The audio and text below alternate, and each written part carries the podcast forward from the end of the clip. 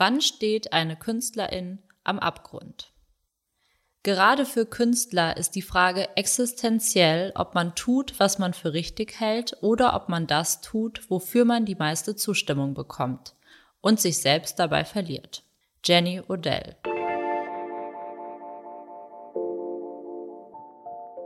Wann ist Zustimmung relevant?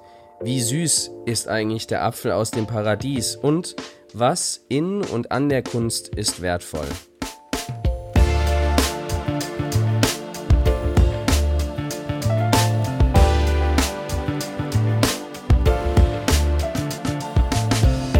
Wege der Kunst. Ein Podcast mit und von Christian Rother und mir, Cara Lea. Werde unser Wegbegleiter. Wege der Kunst, der Kunst.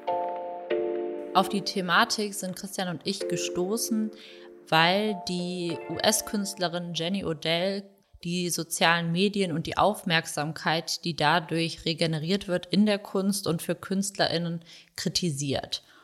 Und wir haben ja in unseren Podcast-Folgen bisher uns eher für die Sichtbarkeit auf sozialen Medien ausgesprochen haben, aber immer schon auf diese Gefahr auch hingewiesen, die durch die sozialen Medien anhand von Likes, von Zustimmung auch gegeben ist.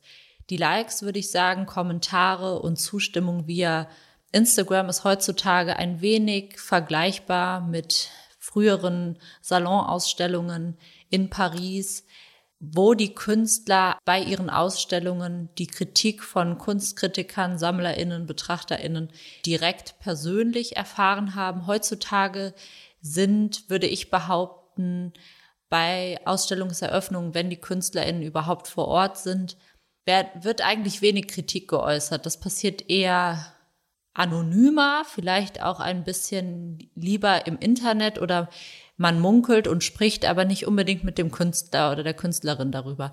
Wie würdest du das betrachten? Wie ist das bei euch, wenn ihr in der Galerie ausstellt?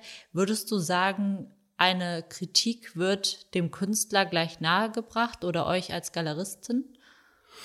Mmh. Sehr coole Frage. Like-minded people, äh, äh, merke ich nur wieder, wir passen echt ähm, sehr gut zusammen hier in dem Duo. Denn ich war gerade, zwei Anekdoten kamen mir, beziehungsweise zwei Punkte, die ich ansprechen wollte, die genau deine Frage quasi beantworten. Also zum einen kurz gefasst, ne, also unterschrieben, diese Anonymität im Netz und dann mal schnell gedroppt und hier ein Hate-Kommentar und da ein Hate-Kommentar in der, in dem Volumen und in der Intensität und in der Heftigkeit ist natürlich eine neue Dimension, die ja kontrovers in verschiedenen äh, Ebenen und verschiedenen Gesellschaftskreisen äh, intensiv diskutiert wird. Also das ist der Moment, wo wir ja wirklich hart zu kämpfen haben, wobei man da, denke ich, auch Mittel und Wege findet in der Diskussion, in der Kontroverse, um hoffentlich dem Ganzen gegenzuwirken und nicht unter diesem ganzen Hass und dieser Oberflächlichkeit unterzugehen. Eine andere interessante Anekdote, weil du den, den Salon erwähnt hast, ist eine weniger alte, aber so ungefähr, naja, ich war 94 war ich äh, neun, also ich muss, also so ungefähr zehn Jahre, äh, 20 Jahre her. Da gab es eine bis heute zitierte Situation, wo man kann sich vorstellen, meine Mutter, Galeristin seit 94, wir hatten die Galerie und meine Schwester und ich haben da auch intensiv mitgewirkt, deswegen sind wir ja so geprägt.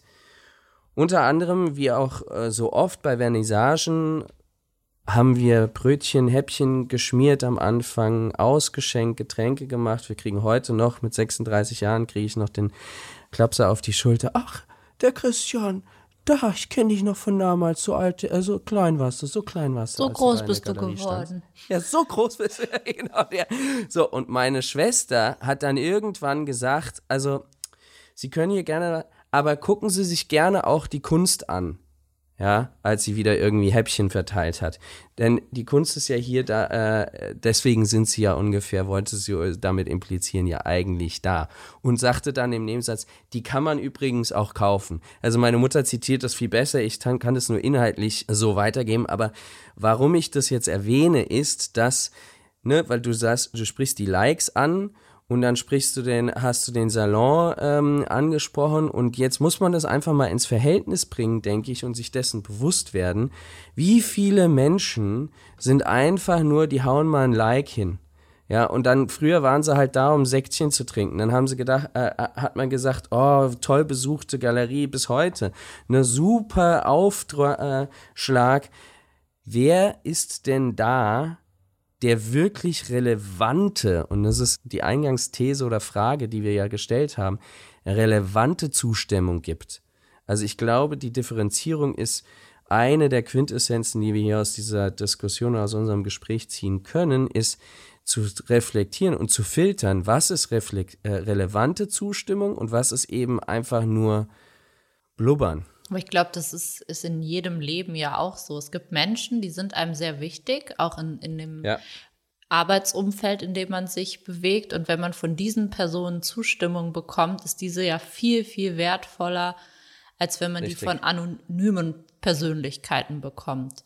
Und wir haben ja mit Sebastian Spät gesprochen, der sich ja auch verkannt fühlt von verschiedenen mhm. Positionen und auch sagt, eigentlich sehnt er sich nach Anerkennung von genau diesen Positionen. Und ich glaube, das ist als Künstlerin genauso. Und es ist verheerend, sich auf Likes oder vermeintliche Herzkommentare zu verlassen.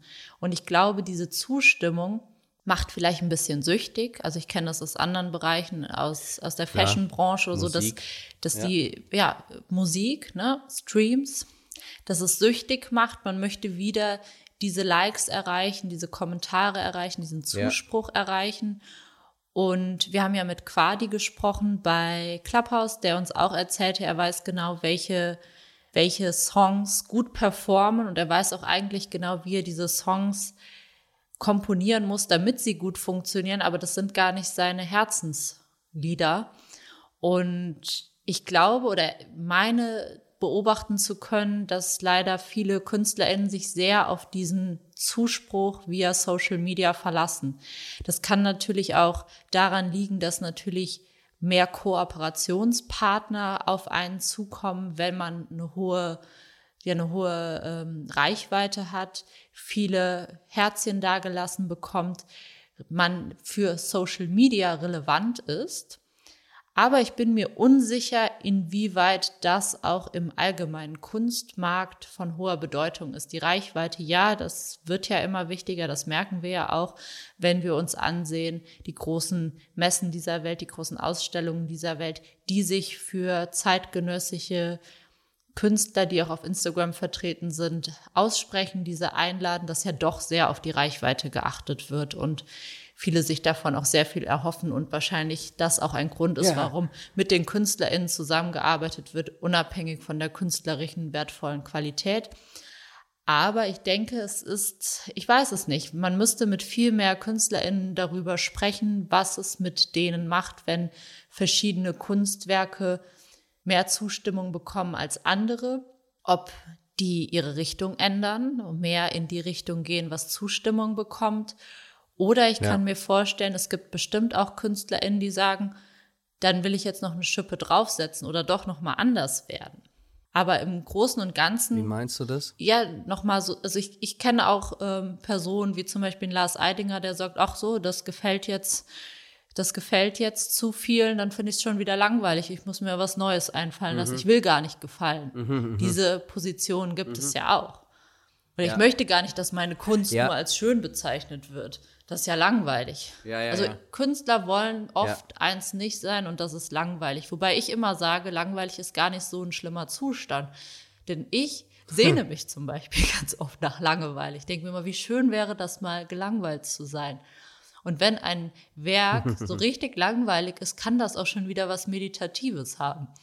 Ich glaube, unsere Generation, ne, Generation Y, die auch immer dieses fast schon abgedroschene Warum, Why, uh, what's in it, uh, oder was ist mein Warum, was ist mein Why, das ist ein Zeitgeist, der vielleicht schon dem man überdrüssig wird, aber Riesenchancen immer noch unentdeckt sind wahrscheinlich und vielleicht hoffentlich eben diese Chancen durch die Überdrüssigkeit nicht allzu sehr verblendet werden. Denn wenn du wirklich weißt, was du tust, warum du es tust, dann wirst du auch eine viel größere Souveränität haben gegenüber den vermeintlichen überflutenden Zustimmungen, die eigentlich komplett oberflächlich sind. Oder diesem süßen Apfel des Paradies, den man unbedingt, äh, von dem man abbeißen möchte, aber am Ende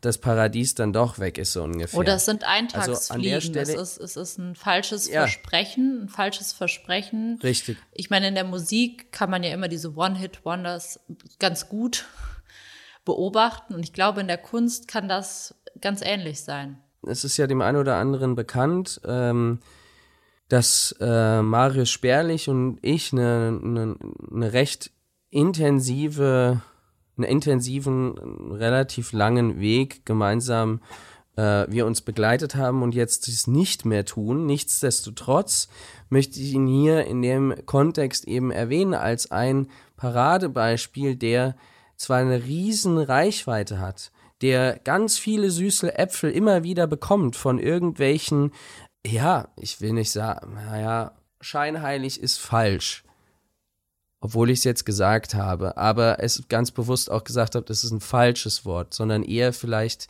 ja zu oberflächlichen und zu marktgetriebenen ähm, Personen vielleicht auch. Ja, zu Markt, danke, zu marktgetriebenen Akteurinnen angesprochen worden ist. Und er ist allerdings, obwohl er teilweise, Marius, du weißt es selber, recht schwach ist, ist er in der Hinsicht extrem stark, weil er immer gesagt hat, es geht mir um meine, mein Werk.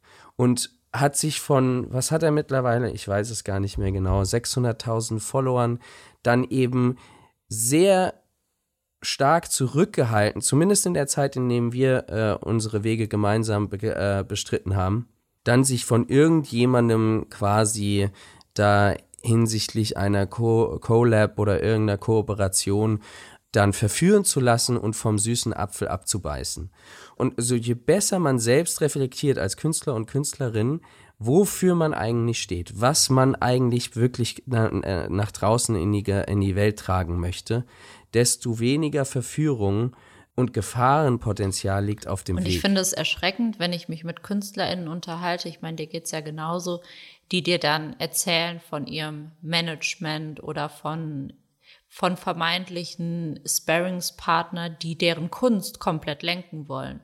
Die denen sagen, hm, versuch's doch mal mit einer anderen Farbe oder also ja, mir gefällt hier das ganz gut, lass uns da in eine Edition gehen oder versuch's doch mal mit Merchandise, so wie die klassischen Influencer, mhm. weil es eben doch dann Agenturen, mhm. Management mhm. sind, die eigentlich nicht aus der Kunst kommen, sondern aus einem anderen Bereich und wissen, dass das gut funktioniert, aber gar nicht an die, die Künstlerseele denken. Und da wird diese Kunst natürlich sehr viel, kann, ne? also es kann, man muss das ja auch immer dazu sagen, es kann sein, dass die Künstler sich dabei mhm selber verlieren können und irgendwann merken, das ist gar nicht mehr das, mhm. wofür sie stehen. Ich meine, wir unterhalten uns mit KünstlerInnen, die sagen, mittlerweile ist Social Media so raumgreifend geworden, dass sie eigentlich gar nicht mehr die Zeit haben, wirklich zu schaffen und Social Media schon fast wie ein Klotz am Bein. Aber trotzdem brauchen sie diese mhm. Zustimmung, ja, genau. brauchen sie dieses gesehen werden, um relevant zu bleiben. Und das ist so ein zweischneidiges Schwert. Beides ist, ist wichtig, aber sich in dem einen, in dem nach außen treten nicht zu verlieren, ist, glaube ich, etwas ganz Schwieriges. Und ich finde es schwierig, allen KünstlerInnen, die, ich, ich sage das ja immer ganz gerne, das Gleiche überstülpen, weil es gibt auch einfach KünstlerInnen, die wollen, die wollen für sich bleiben, die haben gar nicht Lust, sich so sehr zu zeigen, sich so sehr selbst zu offenbaren. Und diesen Menschen ist es auch ganz wichtig, eine Zustimmung zu geben und, und die ohne diese Sichtbarkeit auf Social Media trotzdem eine Relevanz zuzuschreiben. Ohne dass man sagt, okay, die, die bringen uns jetzt als Galerie, als Museum, als was auch immer Institution eine hohe Reichweite, sondern die Kunst ist wertvoll. Ja, das ist ja auch die Verblendung schlechthin dann, ne? Also ich meine, nur weil dann jetzt irgendjemand äh, 300.000, 600.000, 50.000 Follower hat, also die bringt diese Reichweite, erstens mal muss man ja äh, grundsätzlich äh, mal analysieren, ist die Reichweite überhaupt relevant? Oder sind 99 Prozent der äh, 600.000, eine Million Follower sowieso nicht die Zielgruppe der ne, also ich bin ja, wenn ich jetzt als äh, den Hut des Galeristens anhabe, ja, als Käuferpotenzial, dann ist das auch irrelevant, die 600.000 zu haben oder die 500.000 zu haben, die 300.000, die 30.000 zu haben. Ne, also und zusätzlich, wenn ich meinen Job, also wenn, wenn man gemeinsam nicht daran glaubt, dann ist ja die Garantie, also ist die Frage ja immer noch im Raum, nutzt mein, mein Partner, also aka Künstler, Künstlerin, wirklich diese Reichweite, um das zu kommunizieren, was wir gemeinsam machen? Also eine gerade eine aktuelle Ausstellung oder nicht. Ne? Also das ist ja immer. Und du weißt auch nie, wo die Person hergekommen ist. Ja, Weil das genau. beobachte ich ja im Moment und du weißt, ich kämpf, kämpfe da ja auch schon seit Jahren für. Also ich habe mich ja auch in dieser Influencer-Bubble wiedergefunden und habe mit vielen auf Fashion-Events und Ähnlichen über die Kunst gesprochen. Damals war ja. ich noch Studentin und habe für die Kunst gebrannt und durfte mich sehr, sehr oft, wurde sehr, sehr oft ausgelacht, wie ich denn der Meinung wäre, dass Kunst relevant wäre, wie, wie, wie man denn so viele Jahre so etwas Brotloses studieren könnte, ob ich nicht im Leben mal Geld verdienen wollen würde und reich werden wollen würde, warum ich denn nicht äh, lieber alles auf, auf die Fashion-Szene setze und Influencerin werde. Ich kann mich an diese Momente sehr gut erinnern und ich mhm. höre auch dieses Lachen noch in meinen Ohren. Und ich sehe, dass die gleichen Personen mittlerweile mit ihrem Influencer-Dasein an eine bestimmte Grenze gestoßen sind, nicht mehr weiterkommen und jetzt plötzlich meinen, ach, der Kunstmarkt, da kann man ja noch vieles mitnehmen und meinen mhm. plötzlich äh, die Kunstversteher zu sein und sagen dann im Interview, sie wollten schon immer Kunstgeschichte studieren und sind als seit, seitdem sie ein kleines Kind sind schon daran interessiert und ich weiß mhm. halt einfach, dass das nicht stimmt und dass, dass es da ganz andere Herangehensweisen gibt. Aber da ist natürlich diese Zustimmung, dieses, man hat sich schon eine große Reichweite aufgebaut und man nimmt jetzt einfach, in Anführungszeichen, diese Follower mit in eine andere Welt, dann weißt du ja als Rezipient überhaupt nicht, wenn du die, wenn du auf diese Person erst jetzt stößt, und mit diesen Personen, also du bist jetzt eine Künstlerin und möchtest mit diesen Personen zusammenarbeiten, dann weißt du ja. ja. gar nicht, wie sich das entwickelt hat und glaubst vielleicht das, was in einem Interview gesagt wurde oder so, aber du, du spürst es ja vielleicht gar nicht auf Anhieb, wie da, äh, wieder gedacht wird oder ob da nicht gerade wieder etwas nur weggegriffen werden will, ob da nicht vielleicht einfach nur AkteurInnen an dir verdienen wollen ja. weil gerade eine Zustimmung oder weil es gerade Trend ist oder gefragt ist. Ja, es kostet einen riesen Aufwand oder es ist aber auch äh, essentiell, ne, immer wieder deutlich zu machen, sofern es denn überhaupt authentisch und wirklich reflektiert fundiert ist, ne? Also ich meine, die Authentizität und die Glaubwürdigkeit schwindet natürlich binnen Millisekunden, wenn jemand gestern dich ausgelacht hat, ähm, hinsichtlich, ja, was äh, studierst du äh, Brotloses? Und heute ohne den Herleitungsweg zu kommunizieren, sagt, ich würde gerne Kunst, ähm, äh, äh, ich hätte ja gerne so gut, äh, so gerne äh, Kunsthistorik studiert. Ne, also die, das Storytelling ist ja dann schon relevant. Ich meine, ich muss auch immer wieder erklären, okay, warum habe ich denn Hotellerie und warum bin ich jetzt in der Kunst? Ich habe weder irgendwas dies äh, im, im, als Galerist unterwegs. Ich habe weder irgendwas studiert in der Hinsicht, noch habe ich meine Sporen da verdient, weil ich bei Sotheby's und Christie's oder sonst wo in irgendeiner äh, Gaugusian äh, Galerie Praktikant oder pra äh, oder, oder Werkstudent war oder was, sondern ich bin aus der Hotellerie straight in die, äh, in, in, in, in ein Startup Smart Collectors gegangen. Aber ich erkläre auch, wie der Weg dahin ist, ne? Also. Aber du bist reflektierend, du bist ein reflektierender richtig, das, Mensch, der auch genau. sagen genau. kann, und das ich glaube, das wird unseren ZuhörerInnen hier im Podcast auch ganz bewusst, der ganz oft gesagt hat, ich habe damals was verkannt, etwas noch nicht erkannt, aber jetzt rückblickend merke ich, dass es da schon die Impulse gab und ich bin ganz glücklich, dass es Menschen gab, die mich da enabled haben oder die genau. meine Sichtweise geändert haben. Und da habe ich wirklich, ich bin ein Mensch, wenn man mir die Sachen gut erklären kann, bin ich da wirklich die Letzte, die sagt, ein Mensch darf sich nicht ändern oder plötzlich die Wertigkeit von Kunst entdecken. Das finde ich ganz, ganz wunderbar, aber ich finde es schade, wenn, ich meine, die müssen sich ja genauso an diese Unterhaltung erinnern. Mir wäre das ja. total unangenehm. Ja, ich meine, das ist dann, äh, dann ist es wichtig, eben die Langeweile zu haben, ne? Zu haben, äh, die Zeit zu haben, dann wirklich ähm, eben sich damit auseinanderzusetzen, wie die Herleitungen sind oder auch sich als Akteur oder als aktive Person damit auseinanderzusetzen, okay, was ist meine Reflexion? Natürlich hat der eine einen, einen einfacheren Zugang ähm, als der andere hinsichtlich ja, der Natur, der eigenen Natur zu reflektieren. Aber in der Quintessenz ist immer wieder festzuhalten, dass das Reflektieren, Connecting the Dots unfassbar relevant ist und auch genau ja die Frage in der Form mit erklärt, was in und an der Kunst so wertvoll ist, weil die Künstler sind ja meistens die, und deswegen unterstreiche ich auch immer wieder meine ähm, meine Prägung, das sind meistens die, die Künstler und Künstlerinnen sind, die, die die Zeit der Reflexion sich nehmen. Ja, Zug auf Kosten näher, das habe ich im Clubhaus oftmals äh, Josephine und wer alles, äh, Elisa und wem alle, wer alles da so im Clubhaus so unterwegs war und wir in der Zeit, als das äh, noch trendy war, da drin zu quatschen, ne, den hab ich, haben wir ja auch bewusst gesagt, Leute, das ist ein riesen Kraftakt, eben dazu, dafür zu stehen und nicht über, sag ich jetzt mal, den, den Job XY dann in ein ganz anderes Fahrwasser zu kommen und ähm, was am Ende ganz anderes zu machen, als äh, man im Urkern eigentlich als Künstler und Künstlerin, als Kreativschöpfender machen wollte. Ja, davon gibt es ja unzählige äh, Beispiele. Das heißt, der Urkra die Urkraft des Künstlers und der Künstlerin ist ja trotz erstmal dem steinigen, harten Weg zu sagen, ich möchte mit meiner Kunst was erreichen. Und ich gehe zwar Collabs ein wie eine Ju Schnee, damit ich aber langfristig mein Ziel des Künstlerdaseins realisieren kann.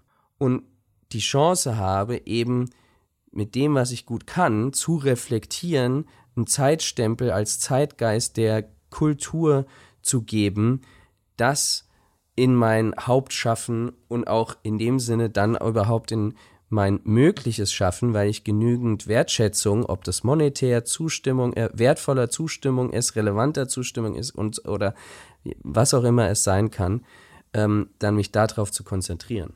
Und ich glaube, die Kunst ist ja für die Gesellschaft auch sehr, sehr wertvoll.